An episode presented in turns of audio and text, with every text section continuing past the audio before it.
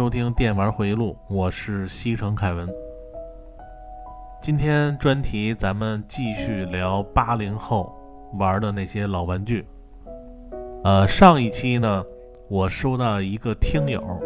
啊给我写的一个长达一千多字的留言，啊，分别发了十多条。那个留言里呢，呃，写到他呀也是一个八零后，呃，自从无意中呢。发现了《电玩回忆录》这节目以后，这个我我怎么感觉我这节目都藏在这个石头缝里啊？都是碰巧发现的。这平台一点也不给我这节目宣传宣传。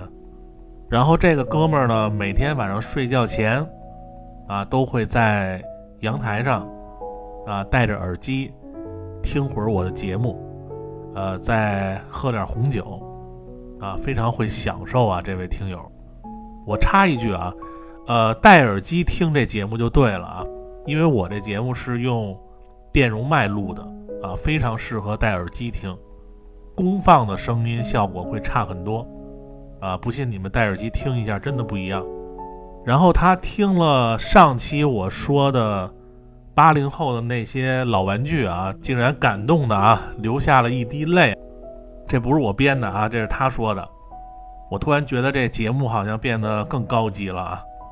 因为他呢以前有一个最好的朋友啊，在他上中学的时候，之前呢两个人关系特别好，后来他这朋友呢全家移民到美国啊，临走的时候呢，他朋友把他买的那些所有的玩具啊，什么游戏机呀、变形金刚啊、模型啊、呃小黄书啊，都送给了他。啊，没有小黄书啊，这我猜的，反正就是漫画一类的，对吧？就是什么黄龙之耳的漫画，还是小黄书。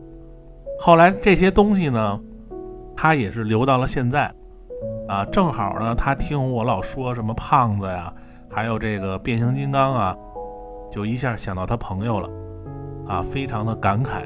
啊，虽然现在身边呢朋友挺多啊，但是都不交心，而且那个朋友呢。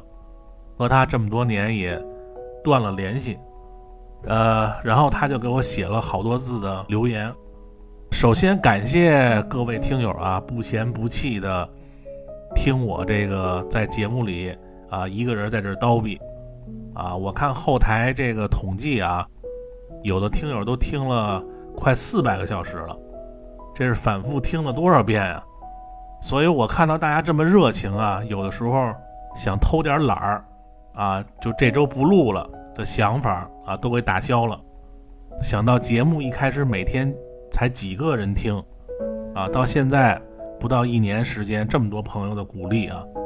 所以凯文呢，只能是继续努力，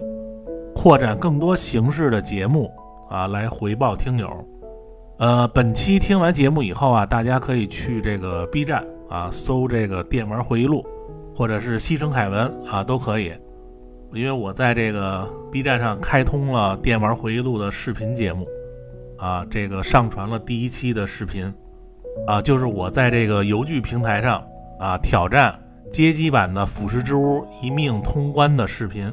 也是向这个高分少女的作者压切连介致敬，啊，因为他是用那个两命通的啊，咱们这中国人怎么着也得比这日本的强啊，是吧？所以我用一命。腐蚀之屋这个游戏啊，难度还是比较高的啊。呃，我这次打的也是非常的惊险刺激啊，因为这中老年人啊反应，呃，现在也不敏捷了。其实我和这个高分少女里的主角春雄啊，在这个电玩方面非常的相似。呃，学生的时候呢，也是天天泡街机厅啊，在这个。街机厅里认识当时的女朋友，这大家都知道，而且呢也喜欢打街霸，啊和这个腐蚀猪这类的游戏，因为我看好多街机一币通关的视频啊，呃好多人都是用那个模拟器玩，啊通过计时保存和计时读取，啊你可以无限的打，然后呢再加上剪辑以后，啊好像它可以一币啊。反正我觉得不太真实啊，这种，呃，玩过街机的人都应该明白啊，街机挑战，你要不然你就是现场，或者是你在这个邮局上玩，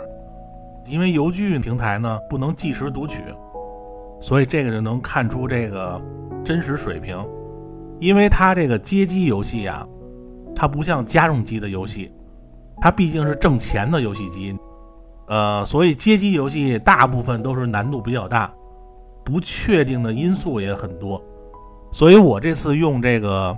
邮局平台玩啊，呃，主要就是体现一个真实啊，然后再加上这视频里呢，我对这个游戏的美观的难点、打法的解说。啊，还有呢，就类似像咱们电玩会议录这个播客节目一样，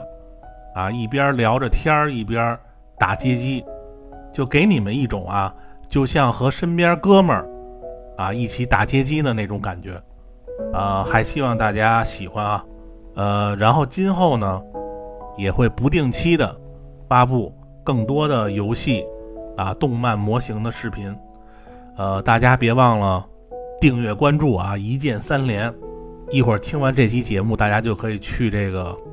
网上看看这视频啊。好，那咱们再说点这几天的游玩动态啊。先说一下这个《暗黑二》的事儿啊，呃，因为马上要出了啊。如果大家是选择这个 PS 五版或者是 PC 的这个国际服啊，除了买游戏呢。你还需要一个加速器，啊，这个是必须的。你要没有加速器啊，那还不如不玩呢。你想啊，如果到这月底啊开服以后，全世界都在那个时间登录，啊，没有加速器真的是玩不了。PC 端的加速器啊，咱们不说哪个好啊，反正呃，你买一个会员就可以了。呃，游戏机上呢。需要一个实体的加速器，NS 版不知道会不会像这个《暗黑三》那样啊，就是可以离线玩。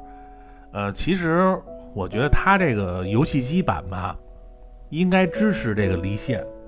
啊。你要说这个线上可以交易这个武器，那我再登录就可以了。平时练的时候，我想离线玩，因为你离线玩可以保证它没有延时啊，对不对？然后还有一个就是说呀，现在玩这种游戏啊，呃，一有这个加速器啊，就你多一笔这种开销啊，就很令人不爽。除非你是经常用啊，你一天醒着的时候都在用还可以。不过一般人玩啊，也就是每天就玩那一会儿。你要说弄一个什么包年啊、包月，真的不值。所以我就觉得啊，如果 NS 的那个暗黑二。重置版可以离线玩，那真的可以说是第一首选。然后这里边也想跟听友们聊一下啊，就是说你这一年当中啊要花费多少费用在这些软件上？你看我啊，一般就是啊就必须用的，一个是迅雷啊，再有一个就是那个百度网盘啊，这两个都是包年的啊，这是必须用的。呃，要不然你这个岛国又出哪个什么新人儿，必须用这俩软件下载最新的这些人的片儿啊，要不然你都不知道有哪个新人出来了。然后听的啊，酷狗、喜马拉雅啊，这个 VIP 得包年吧。呃，然后看的啊，腾讯视频啊，还有优酷视频啊，你要是有什么片儿什么的电视剧好的。你也得买个会员吧，然后我设计工作的时候呢，还得用几个呃，就是上国外网站的那个软件啊，也是包年。这几年呢，又要加上一个加速器，就你不算游戏上面的啊，就这些软件，一年的费用差不多也能买一台 PS 五了啊。但是你要说你不用这些吧，真的好多时候啊，都特别不方便。呃，不知道听友们啊，你们这一年都用什么付费的软件啊？大家可以留言沟通一下，看看有没有比较省钱的方法。然后九月的游戏啊，还有一个就是 NS 上的《瓦里奥制造》啊，已经预定了；还有一个就是主机上的啊，《审判之眼》的续作啊，《审判之誓》啊，《湮灭的记忆》啊，这一代主角那个八神还是由那个木村拓哉啊扮演。然后 PS 五上的死亡循环，因为我看那个介绍啊，我对这游戏的画风真的不太感兴趣啊，应该可能会观望吧。呃，然后国产的暗影火炬城做的是真不错，除了画面好以外啊，我觉得它那个中文配音特别有感觉，呃，这个大家可以玩一下啊。其他游戏呢，你像。风来之国呀，还有什么，呃，那些 RPG 的啊，先不买了啊，实在是没有时间玩。哦，对了，还有一个游戏叫《钢铁之尾》，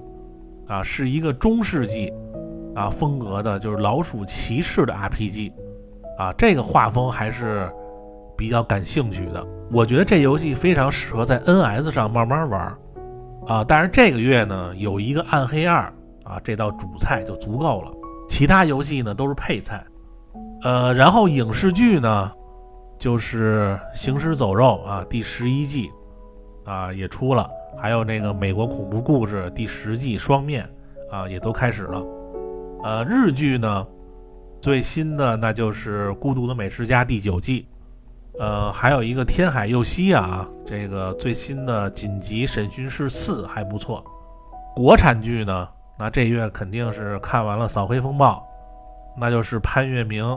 主演的那个《鬼吹灯》啊，《云南虫谷》啊，应该是这个月最好的一部国产剧。然后这些片儿啊，大家玩游戏玩累了、无聊的时候可以下载或者是在网上看一下。呃，然后咱们这个游戏动态啊，先说到这儿。那咱们下边开始继续聊这个。八零后啊，老玩具大集合的专题。呃，上期呢，咱们说到变形金刚的玩具，借这个专题的机会，咱们仔细说一下。因为我本人呢，不是一个专门收藏变形金刚的啊，也就是小的时候买的可能比较多一点啊。因为我的节目啊，经常用到一些关键词啊，肯定都会解释一下啊，主要呢是给。不懂的听友科普一下，让大家听我这个节目啊，基本上不用去百度。那咱们就解释一下啊，这个大家嘴里常说的变形金刚 G 一啊是什么东西？呃，最简单的解释啊，就是说啊，它这个 G 一啊，就是八十年代出的这个变形金刚。G 一版的变形金刚呢，其实就是我们小时候买的那种老版的变形金刚。呃，当然，现在肯定是具有最高的收藏意义的。呃，因为孩之宝的变形金刚啊，在后期呢，也像高达一样分类，啊，用类似像 HG、MG 这样的英文来区分这个价格和尺寸的大小。啊，你比如说常见的啊，咱们随便说几个啊，你比如说啊，DVL，啊，这三个。大家对这个高达比较熟啊，可以想象这个 D 就相当于 Hg，V 呢相当于 Mg，L 相当于 Pg，呃，这个级别大家有一个基本的概念啊，然后就是变形金刚的系列了啊，这个系列太多了，它在这个同一个系列里也可以有不同的级别。目前主流的啊有 G 一啊 G 一复刻、经典系列、电影系列、动画系列、MP 系列等等等等。呃，今天咱们这些啊都不细说啊，以后有机会再说。咱们主要就说八十年代啊，我们买的 G 一的那个版。我记得当时啊，变形金刚动画片儿播出以后，好像是八八年。啊，当时我是八岁，啊，电视台呢播的这个变形金刚的第一季，然后它每集的后边都会有一个孩之宝变形金刚的广告，这个广告啊，我是印象特别的深刻，我只能说啊，当时看完那广告，几乎没有孩子会不动心的，啊，只能说孩之宝这公司啊。太会抓当时小孩那心思了。后来我第一次见到变形金刚的玩具呢，是在我们学校附近，就是北京琉璃厂那条街啊附近有一个大厦，呃叫厂店市场，呃它那个顶楼啊我记得特别清楚，有一家专卖店，啊那家店呢在当时啊简直就是天堂啊，所有的欧美玩具它那个店里都有卖。呃，你像上期我说的啊，美国霹雳猫的可动人物手办，啊，变形金刚，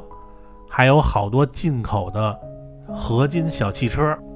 啊，应有尽有，而且全部都有包装。当然那个时候啊，我们肯定最关注的还是变形金刚，啊，当时大力神的组合，啊，是分开卖的，一个车一个包装。大家可以看文案区的图啊，呃，这个版呢就是大家常说的南海版，啊，是由当时啊南海县啊永南玩具公司生产的。不过大家不要以为这个就是盗版啊，其实南海版呢就是孩之宝授权的，按现在的话啊就是在国内生产的行货。呃，其实就算现在的美版和日版，它那个。生产地啊，也大部分都在中国。你们还记得当时这个南海版啊，每一个变形金刚右上角，它都会有一个中文名字。大家可以看图啊，呃，当时大黄蜂那款贴的名字叫的士啊，然后价格呢，我当时我记得啊，你比如像飞天虎一套，汽车大师是当时最贵的。嗯，好像是八十块钱还是一百块钱啊？其他的飞虎队成员呢，都是二十五块钱到四十块钱左右不等。当时的价格真的就是这样啊，它根据这个东西的或多或少来定价。所以说啊，真正玩变形金刚的人，肯定还是觉得只有 G 一才是变形金刚。所以咱们老规矩啊，呃，我还是排一个。啊，G 一人物玩具的排名，哈，我一说这个，这听友该说了啊，什么都能排呀，这个逮什么排什么。其实我主要一说这排名吧，我不用特意想怎么说，你知道吧？然后还能带出好多别的信息来。当然，这个排名啊，主要是代表我们那个时代孩子最想买的变形金刚。所以你们大家也听一下啊，我们那时候。都想买什么样的变形金刚？呃，第十名啊，铁皮。大家都知道啊，铁皮是一辆红色的面包车，啊，就是给人非常着实的感觉。然后在那个动画片里呢，也是汽车人的副官之一，经常充当这个二哥的角色，啊，所以呢，我们当时都特别想拥有一个铁皮，听这名儿就特别硬，啊，而且我呢。大家都知道啊，我之前也说了，我比较喜欢那种特别着实的机体，我不喜欢那种细胳膊细腿的。然后第九名啊，飞天虎，呃，飞天虎的出现呢是在变形金刚第二季，啊，那集我记得特别清楚，因为我当时拿这个录像机录来着，呃，应该是汽车比赛那集啊出现的，四辆跑车。白色的兰博基尼啊，紫红色的保时捷，黑红的法拉利和一个黄色的方程式赛车，然后再加上这个重载卡车啊，非常的帅气。他们这一队，尤其是这个汽车大师的配色啊，黑灰紫，在当时啊特别受欢迎。反正我个人啊特别喜欢这个组合。呃，然后第八名啊，就是大黄蜂。啊，这个初代大黄蜂呢，变完之后呢是大众的甲壳虫，啊，这个擎天柱大哥身边的雷达，也算这个变形金刚里最可爱的一个角色，呃，颜色呢也鲜艳啊，不仅这个男生喜欢，女生也喜欢。呃，然后第七名啊，第七名就是红蜘蛛，红蜘蛛的人气呢，在第一季一直是排在霸天虎的第三名。呃，一个是呢，它能变成这个 F 十五战斗机啊，非常的帅气。然后再有一个呢，他这个人物啊，这个性格呀，傻坏傻坏的，啊，不放过一个机会夺权。但是威震天呢，都知道他这个实力啊，呃，也不爱搭理他，啊，就当年胖子最喜欢红蜘蛛啊，也表明他这个人啊非常的善变啊，永远会站在这个人多的那边。第六名啊，第六名就是钢索啊，当时这个恐龙的模型玩具本身就特别受欢迎。我还记得我们北京的孩子啊，当时呢都去这个北京自然博物馆啊，有一个恐龙展。当然出来之前呢，都会在那个出口买好多恐龙的模型。我记得当时最受欢迎的啊，就人手一个的，就是那个霸王龙的模型，张着大嘴，嘴里呢能塞进好多这个塑料玩具小兵儿。然后，当我们在变形金刚里看到这个机器恐龙的时候，那绝对是一个双重刺激啊！就等于一个身材特别好、穿黑丝的女骑士一样，啊，就是双重的刺激。所以呢，作为这个霸王龙的钢索啊，在当时成为所有小孩最想要的一个变形金刚。不过只可惜啊，当时这个钢索的货特别少，而且比较贵。然后咱们接着说啊，呃，第五名六面兽，呃，六面兽是出现在这个变形金刚头领战士里啊。不过当时呢，我爸出差的时候啊，给我带回一个八七年生产的 G 一的日版六面兽，我记得里边还有好多贴纸啊，那个玩具的个头也比较大。呃，当时国内呢是没有六面兽的啊，不过后来这个小摊儿上啊有卖过这个盗版的六面兽。呃，我一直认为啊，变形金刚里单挑实力最强的应该就算六面兽了，估计能和他打不输士气的也就是钢索了。再加上六面兽它这个变化多端啊，啊，所以人气呢绝对在当时小孩里是最高的。然后第四名啊，第四名就是大力神。这个不用多解释了吧？这个变形金刚的代表之一啊，直到现在好多人入坑都是从大力神开始的啊，所以这个排在第四。然后第三名啊，威震天，这个和机器恐龙一样啊，又是一个双重刺激小孩的东西啊，因为本身小男孩啊都喜欢玩具枪，这个枪和机器人的组合啊，又是霸天虎的老大，再加上当时这个。杨文元老师无敌的配音，啊，威震天的玩具啊，那都是当时小孩的梦想。威震天变形以后呢，它是一把德式的瓦尔特 P 三八手枪。呃，因为我对枪类比较感兴趣啊，所以咱们这个多说两句。这把瓦尔特 P 三八手枪啊，它这个外形啊，特别像那个鲁格手枪。呃，美剧那期呢，我给大家介绍过啊，《兄弟连》这个片儿里边经常有这片段，就是在二战期间，美军啊宁可冒死也要从德军尸体上抢一把鲁格手枪。他们认为啊，如果能在战场上缴获一把鲁格手枪是一种荣耀，因为本身这把枪啊颜值特别高，几乎是每一个盟军士兵的梦想。但其实这把枪啊，它这个内部工艺比较复杂，呃，不是特别的稳定。后来德军呢改良了更先进的版本，就是这个瓦尔特 P 三八半自动手枪。呃，动画啊，鲁邦三世的配枪就是 P 三八，还有鸟山明画的阿拉蕾里边有一个长得和博士差不多形象的一杀手，也用的是 P 三八。当时看这个动画片啊，然后小时候好多人都琢磨这个问题啊，就是说威震天这么大个儿啊，变成一个小手枪，让这个红蜘蛛拿着，还不如自己右手那枪口口径大呢，是不是都想过这问题？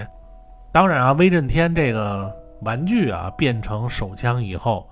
小孩拿还是挺合适的啊，所以威震天的玩具啊，在当时。肯定是排名前三的，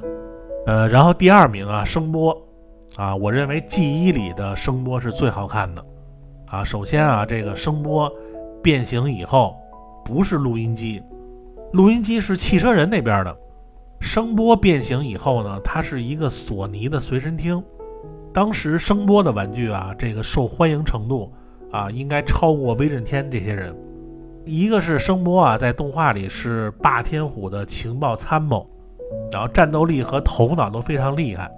第二个呢，就是他自身带的几盘磁带都非常的有吸引力。不过当时这个玩具啊也是货少，价格特别高。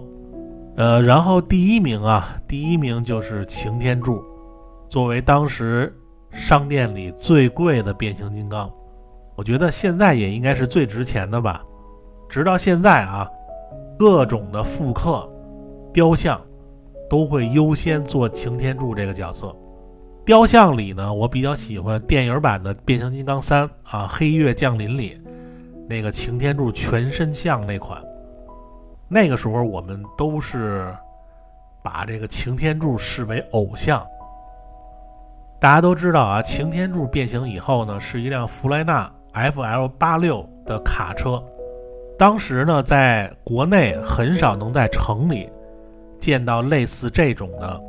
就是拉集装箱的卡车。不过卡车运输啊，呃，是美国的一个经济大动脉。啊，尤其是在高速公路上啊，你随时会看到类似擎天柱大哥的那种车型，而且开这种卡车的司机呢，也是美国文化的一个代表。呃，有一次我在一个加油站买吃的，开过来一个和电影里差不多的那个擎天柱变的卡车，是那个彼得比尔特三八九，然后下来一个美国红脖子。啊，这卡车司机，啊，当时呢，我就特别想上他那个车里啊坐一下，看看这大车的感受，然后我就让我朋友啊问问他行不行，啊，后来最后呢，给了那司一包玉溪，后来那人呢对中国还挺感兴趣的啊，然后我就坐到他那车里，顿时感觉啊，这哪是车呀，这简直就是一个移动的基地呀，啊，周围的车马上就小一圈儿。而且他那个车里那挡把儿啊，就跟我坐着一边高，啊，我一开始还以为是一根棒球棍插那儿呢。车里贴的呢，除了花花公子的照片啊，就是花花公子的照片啊，非常的刺激啊。他那车里，后来和这个美国红脖子就聊天啊，然后他就说啊，他的梦想就是当飞车党，他呢再开几年这卡车，这钱赚够了。就去过这个飞车党生活，呃，因为美国的卡车司机的工资都比较高，啊，他们一般呢都比较向往那种飞车党的生活。我不知道大家在网上看没看过一个，就是 Barbecue Pit Boys 啊，美国土豪烧烤老爷爷，就都是一帮飞车党的老头儿啊，做这个烧烤，啊，就他们的生活，就是那卡车司机特别向往的。这个咱们以后再细说啊，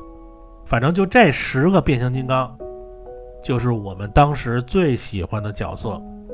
啊，最想买的玩具。呃，如果听友们要有不同意见啊，可以留言说一下你的最爱。除了变形金刚呢，当时啊还有很多这个可动的人物手办。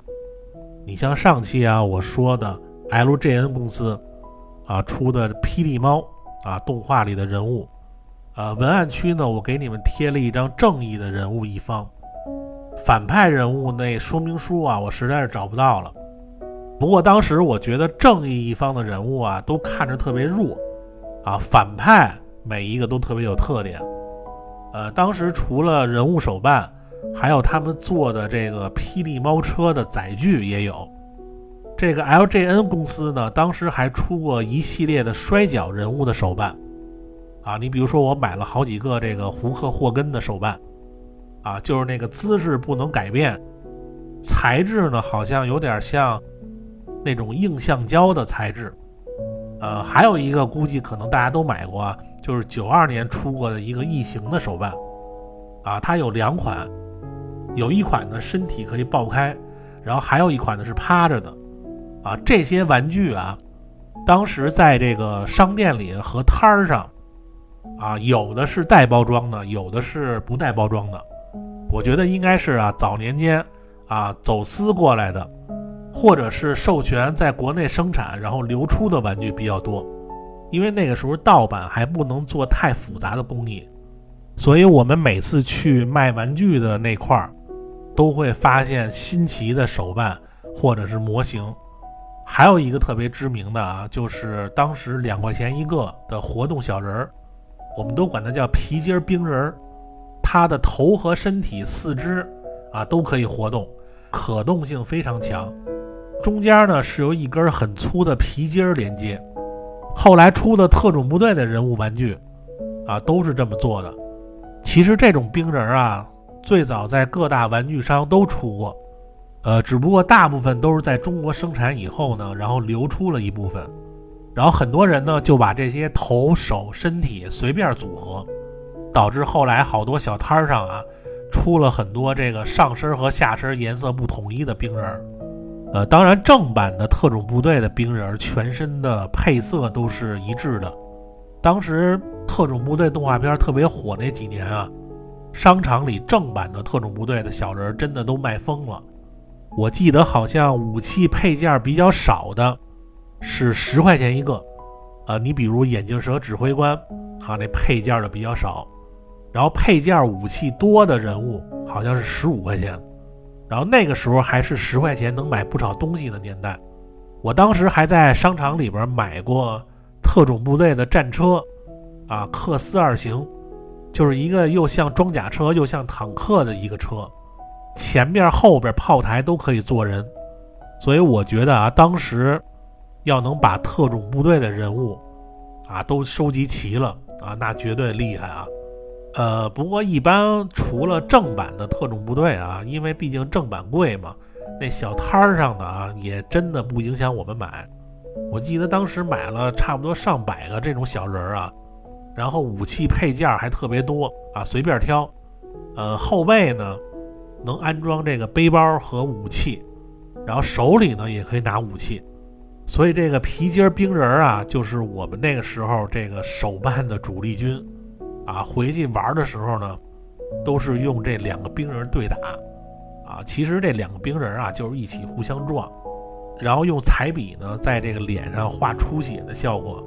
我记得我们当时还在这个纸板上画这个街霸的背景。然后胖子呢，还用这个两条纸套在一起，做那个黄红的血槽，给那个每一个人物啊定好攻击力什么的。最后呢，采用这个石头剪子布啊，脆丁壳，谁赢了，谁就用手里那人物啊打对方手里那冰人一下。后来就这种玩法特别毁玩具啊，有的时候打急了啊，就真掐起来了。然后我们当时呢，还用过这个玩具兵。就买各国不同颜色的玩具兵，呃，就那个时候啊，支上这个每一家都买过的折叠圆桌，然后在桌子上开始摆这个冰人，起码码了半个小时，好几百个冰人都摆好了，插上各国的国旗，呃，之后呢，抽牌或者是扔骰子啊，比那点数，差多少点儿就死多少兵。现在一想起来，这不就是早期的战锤吗？后来呢，我还记得我还买过好多西部牛仔和印第安人的兵人，个头比那个玩具兵大好多，做的特别细致，呃，细到什么程度啊？就是他那个腰上别的那个枪套，里边都能拔出小的手枪来，然后颜色有全彩的，也有单色的。这种西部牛仔的兵人呢，可以骑马，然后我还买过不少这个酒吧场景和马车。啊，那个时候呢，经常把这些人物啊都摆好，然后到远处，啊，用这个玩具枪打靶玩，呃，就这一套我不知道放哪儿了，从网上发了几个图，大家再回忆一下。呃，说到玩具枪啊，其实我觉得应该有三个阶段。第一个阶段呢，呃，最早都是用纸叠，啊，就用纸叠那种杨子荣拿的盒子炮。就是陈佩斯老帽演的那个小品，主角和配角，然后里边的队长配的那把毛瑟手枪。第二阶段呢，就是有那种玩具枪啊，然后它子弹呢是那种吸盘式的，就是子弹前面啊都有一个小吸盘，然后就和那个小型马桶揣子一样。你要打那个流氓胖子那种脑门大的。就可以直接捉住，然后这种武器呢，通常都是在小摊儿上卖的那些胡组合的套装里都有。呃，关于胡组合的套装啊，之前也不知道哪期啊我说过一次，就是有一个大纸板儿，里边呢有手铐，一把弓箭，啊，一个哨，一个眼罩，或者是呢，呃，有一把枪，啊，一个枪套，一个手里剑，啊，再加一个警徽，呃，反正就都是这些东西啊，呃，来回的组合。呃，那个时候呢，我和大个儿在院里经常玩这个，啊，我扮演警察，他扮演悍匪，然后他呢用弓箭，我用枪，最后呢我用那个吸盘子弹打中那个大个儿三下，啊，等于算他输，啊，就给他反靠在那个院里的桃树那儿，然后他还在那儿假装的吹哨喊增援，其实周围呢根本就没有别人。然后第三阶段呢，就是都玩那种打 BB 弹的气儿枪，这种枪啊，到最后啊做的已经非常真实了，有的枪里边还放那种铅块，让这个枪身啊显得特别重，然后弹簧的劲儿呢特别的大。呃，我们那时候玩玩具枪啊，不仅在院里玩，啊，上学也都带着。特别是小学春游的时候，不知道为什么那个时候男生书包里啊，每个人都带把枪。到了公园以后啊，一说自由活动，马上就开始真人 CS。你想那时候枪里装的都是 BB 弹，真的就往人身上打呀。有的那枪气儿特别足，打到肉上就马上起一个红包。但是打之前呢，大家都说好了啊。千万别打这个头部以上。不过就这样啊，一场战斗下来啊，很多人也都直接变成夏侯惇了。反正那个时候啊，这个男生啊都爱玩这种气儿枪。你像比我们再大一波的那些七零后啊，他们最早呢都是玩那种打皮筋儿的小手枪啊，那种枪我们也玩过。后来有一段时间呢，砸炮枪特别流行。特别是有一款砸炮枪啊，我印象特别深刻啊，就是一把左轮手枪，呃，做的跟真枪一样，啊，全金属的，呃，我估计好多人都买过吧，呃，你当时要拿着这把枪在大街上打啊，真的能吓坏不少人，呃，那把枪声音特别大，后来这种玩具枪啊，好像就被禁止了，现在你在网上看到的那些砸炮枪啊。都是那种小比例的，不是一比一的。现在网上呢有很多卖那种软弹枪的，不过这个外形颜色呀，就是太像玩具了，啊，没有那种真枪的感觉。因为咱们国家对枪的管制还是很严的，所以他们也不敢把这个软弹枪啊做得太真。好，那咱们今天这期节目时间差不多了啊，嗯，这个专题呢。呃，我觉得还得再说一期，啊，下期呢，咱们主要说一下啊，就是当时有很多不知名的小玩具，你比如说啊，我记得有一个像烟斗一样，啊，在嘴里叼着，然后前面呢有一个小筐，然后你一吹气呢，有一个球能飘起来，就类似这样的玩具特别多，还有当年玩的各种智力棋呀、抢手棋呀。华容道、七巧板，就这些开发智力的玩具，还有特别多祖国版的，啊，非常知名的电动玩具，啊，就是放电池的。你比如说遥控赛车呀、企鹅滑梯、钓鱼啊，像这些都特别知名的。呃，还有呢，就是各种圣斗士大系的模型，啊，赛车模型，还有军模。我觉得这三期下来啊，基本上就把当时。我们童年玩的玩具，啊，差不多都包含了，所以希望呢，大家继续关注《电玩回忆录》啊，关注西城凯文，啊，听完这个呢，你们就可以去 B 站找那个《电玩回忆录》的视频了，啊，直接搜《电玩回忆录》和西城凯文都可以，啊，那感谢大家收听本期节目啊，咱们下周再见，拜拜。